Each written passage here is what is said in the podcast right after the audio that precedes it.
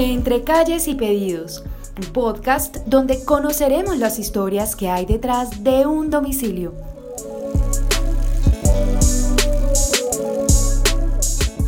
Bienvenidos a nuestro podcast Entre calles y pedidos, un espacio para todos los repartidores que quieran compartir sus historias desde esa gran labor que hacen. Entraremos a conocer qué sucede detrás de cada pedido. Hoy, en nuestro primer capítulo, estaremos con Eneida Mendoza, una domiciliaria que desempeña su oficio en la ciudad de Bogotá y hablaremos precisamente con ella sobre la inseguridad disfrazada. Pero pues antes de empezar, tenemos unas cuantas preguntas rápidas para usted, Eneida. Cuéntenos así rapidito, ¿qué prefiere? Cuente pues, ¿moto o bici? Bici. Eso. Y bueno, no se nos ponga tímida y cuéntenos ¿Cuál ha sido la mayor propina que usted ha recibido? La mayor propina de 5 mil pesos. ¿Qué le gusta más, el día o la noche? La noche. Súper. Bueno, y usted que es una trotamundos, cuéntenos como domiciliaria, ¿cuál es el pedido más lejano que ha tenido que atender? Uy, bueno, mira, desde Centro Suba hasta Colina, no me recuerdo la parte exacta, pero sí es alejadito, hay que subir esa loma súper empinada y después, bueno, lanzarse por esa bajada, valga la redundancia, a mil. Ah, un buen kilometraje. ¿Y prefiere hacer domicilios entre semana o el fines de semana? Bueno, mira, eh, eh, por lo general no importa si es la semana o fin de semana, o sea, no hay un día en específico como preferencia. Buenísimo, eso es parte de la flexibilidad que ofrecen estas aplicaciones, ¿no? Sí, señora, correcto. ¿Y cuál es la zona favorita para entregar? Mira, me gusta mucho Chapinero y Cedritos. Listo. Y así como con cosas que hablemos de cosas curiosas, ¿cuál es la experiencia más rara entregando un pedido? Bueno, mira, hasta ahora como que digamos rara, no se me ha presentado ninguna. Lo único que me pasó fue que un día se me apagó la, o sea, me quedé sin baterías y estaba sufriendo porque como estaba nueva con lo de Rapid, no soy muy buenas con las direcciones en cuanto a los números, sino que soy más visual. Yo venía en la bicicleta super mandada tratando de que el teléfono me encendiera y el cliente estaba esperando afuera, entonces él estaba, estábamos los dos como que, ¿será ella o será él? Y así hasta que llegué el punto le pregunté el nombre y le dije, ay vecino, discúlpeme, es que se me apagó el celular, me quedé sin batería. Eso ha sido como que lo más curioso que me ha podido pasar. ok, ¿y su mayor sueño cuál es, Eneida? Mi mayor sueño viajar a Brasil a los carnavales. ¡Epa!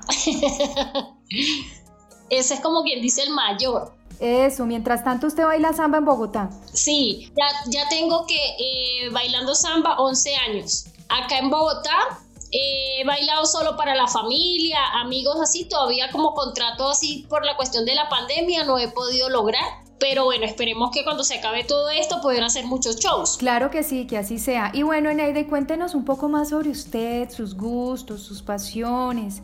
¿Usted de dónde viene? ¿Para dónde va? Ok, bueno, yo vengo de Venezuela, tengo aproximadamente aquí en Bogotá casi cuatro años.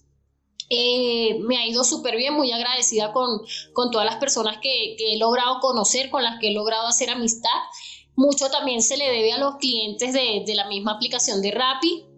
Eh, en su oportunidad cuando llegué aquí trabajé en una cuestión de comida rápida, también muy agradecida con todas esas personas que me brindaron como quien dice la oportunidad, hice también muchas amistades y bueno, espero poder montar un local de comida rápida porque como ya sabían anteriormente tengo un carrito de comida, entonces la parte donde me arrendé tiene un buen espacio y espero con el favor de Dios de aquí unos cuantos meses ya arrancar con esa, con esa meta que me propuse. Buenísimo, buenísimo. Y hablando de eso precisamente, Neida, de, de, su llegada a Colombia, eh, ¿cómo fueron esos primeros meses de vida acá en el país, acá en Colombia? Muy bien, porque me recibió un primo y él me, me recibió, o sea, con el mes de arriendo, o sea, me ayudó en todo. Eh, aparte de eso, me dio trabajo con un carrito de chorizos que ellos tenían acá y lo trabajé como por dos semanas y a la semana empecé con la cuestión de comida rápida y me fue muy bien. Después ya me desprendí, me mudé a otro sitio con mi esposo. Eh, empezamos los dos a trabajar en ese mismo lugar de comida rápida. Luego de ahí duramos como dos años y decidimos como quien dice emprender por nuestra cuenta con lo del carrito. Vendíamos empanadas, arepas y también teníamos domicilios. Después entonces con la cuestión de la pandemia que no podíamos estar con las cosas en la calle, también tomamos la iniciativa de, emprender con Rappi. Eso le iba a preguntar, ¿usted cómo, se ¿usted cómo se enteró de que Rappi existía? O sea, por un amigo, por un familiar, ¿por cómo fue eso? Bueno, en realidad porque como trabajaba con lo de comidas rápidas, veía esas maletas naranjas para allá, naranja para acá, y yo decía, bueno, ¿qué es eso? O sea, obviamente era algo de domicilio, pero, o sea, de qué trata, cómo, cómo es el pago, o sea, cómo es todo el sistema, porque veía gente en bicicleta, gente en moto, y entonces ya ahí me fui orientando con las personas que de pronto hice una amistad con un chico que un día comió allí y trabajaba para Rappi.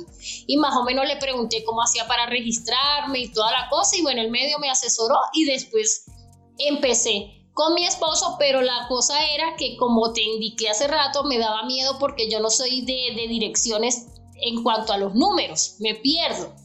Y entonces nos íbamos los dos a trabajar mi cuenta hasta que él después pudo abrir una cuenta y salíamos los dos en, las bicicletas. Y entonces lo que hacía era que cuando no conocía la dirección, le preguntaba a él y él me indicaba que, bueno, mira, eh, esa dirección te queda cerca de la farmacia tal o cerca del de negocio de comidas tal. Y así fue que hice, hasta que aprendí.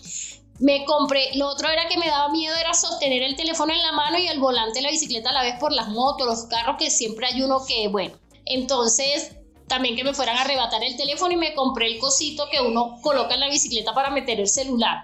Y con eso súper aprendí muchísimo porque ponía el mapa y entonces podía ver el mapa y, y utilizar mis dos manos para el volante.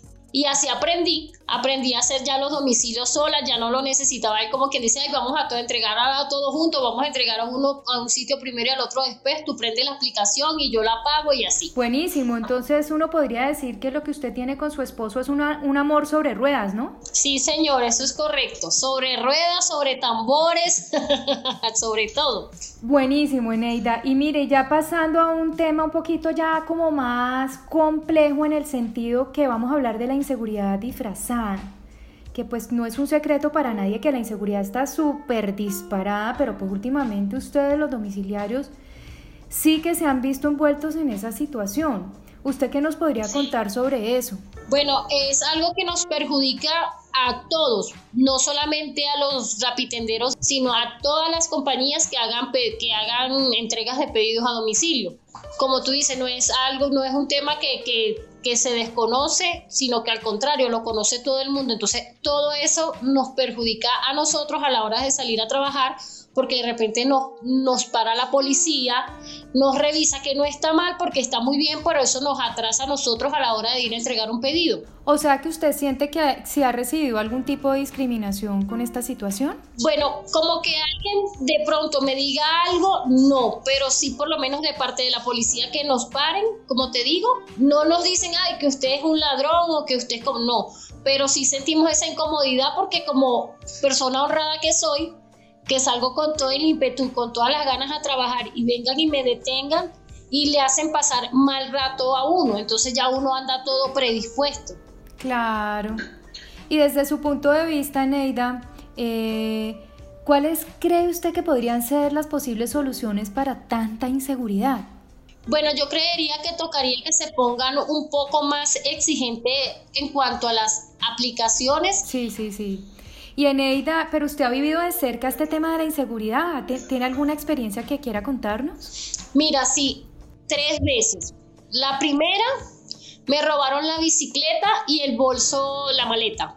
La segunda vez me robaron ya fue el celular y después me volvieron a robar otra bicicleta. O sea, he perdido dos bicicletas, una maleta y el bolso. Y el teléfono, perdón.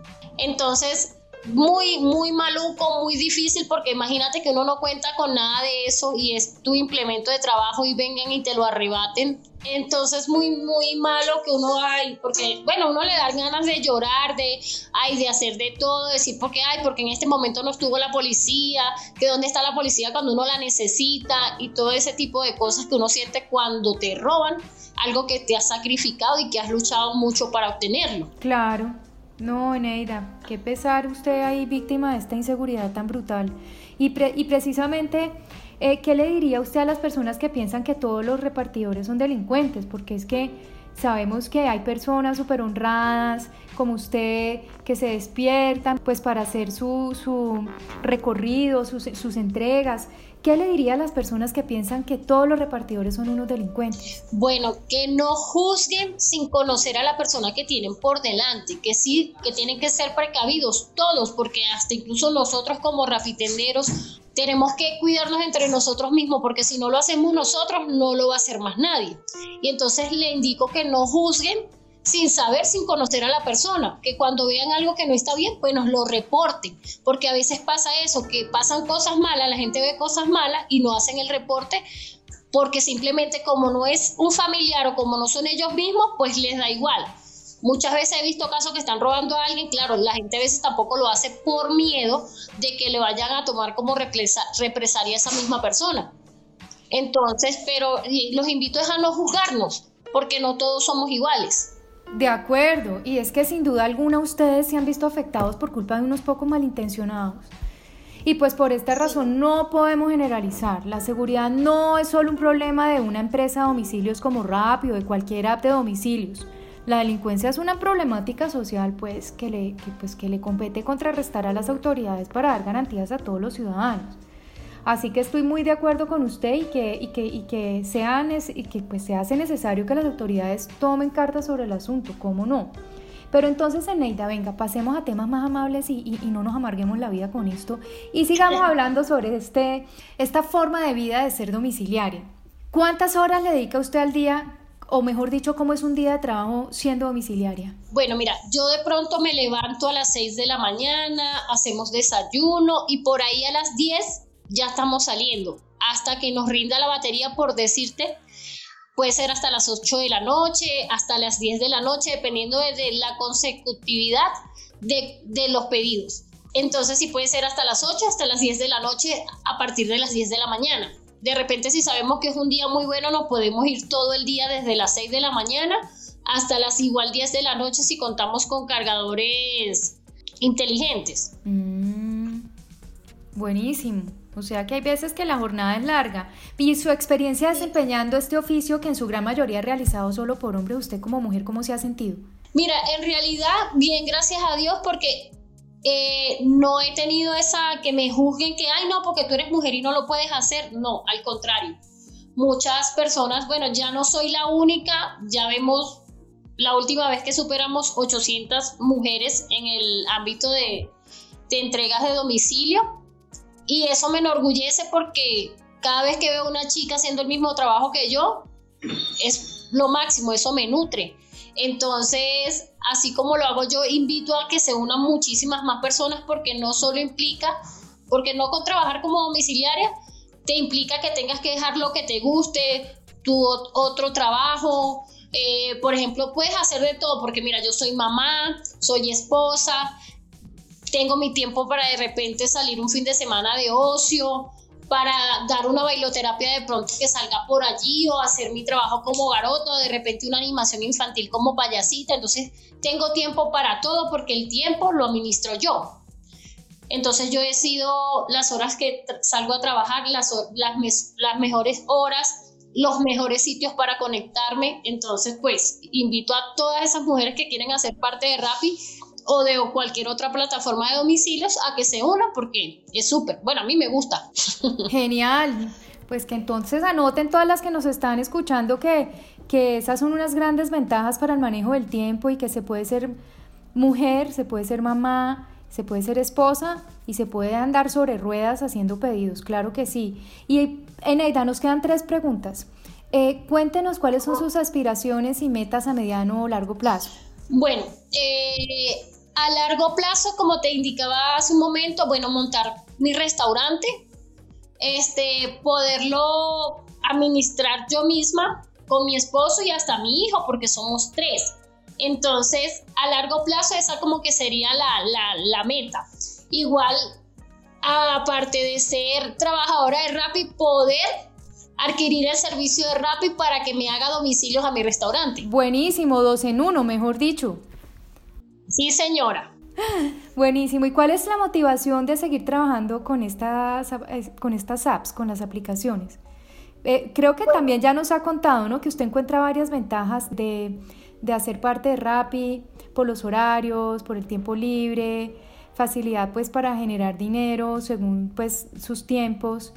¿Hay algo más? ¿Usted ha podido comprar o conseguir algo más gracias a esta, a, esta, pues hasta a este oficio que tiene? Cuéntenos. Bueno, sí, he podido comprar algunas que otras cositas, materiales para la casa. Este, con eso logré mandar dinero a Venezuela a mi familia, a mi mamá, a mi hija, a la familia de mi esposo y bueno, eso ha sido una gran ayuda para todos y aparte de eso pagar arriendo, pagar servicio, porque sí se puede, todo está en proponérnoslo nosotros mismos. Así es, Eneida, y usted es un ejemplo de una gran actitud. Y ya para finalizar, eh, ¿le quiere agradecer a, las apps de domicilio como Rappi? ¿Tiene algo para agradecer? ¿Quisiera dar algunas palabras?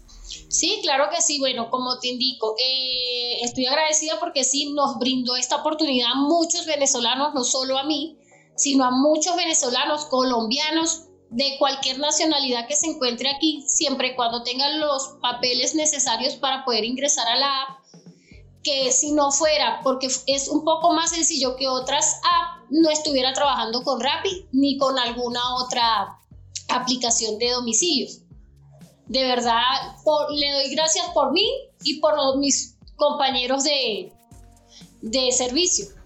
Buenísimo, Eneida. Y yo también quiero darle las gracias a usted por, por, por, ser tan generosa con sus palabras, por compartirnos su historia de vida. Gracias a quienes nos están escuchando y que nos acompañan desde cualquier lugar. Esperamos seguir siendo pues en este espacio la voz, mejor dicho, seguir dando la voz a todas las historias inspiradoras que hay detrás de un domicilio, porque usted más que nadie sabe todas las historias que guardan estos domicilios y todo lo que hay detrás para poder llegar a entregarlos. Entonces, pues nada, gracias Eneida y a todos nuestros escuchas, pues les decimos que estén atentos a nuestro segundo capítulo de Entre calles y pedidos. Igual, muchísimas gracias a todos ustedes por darme la oportunidad, igualmente a todos los radioescuchas. Que tengan buen día y Dios Lo mismo para usted, Eneida, y bueno, los esperamos a todos en nuestro segundo capítulo. Chao, chao.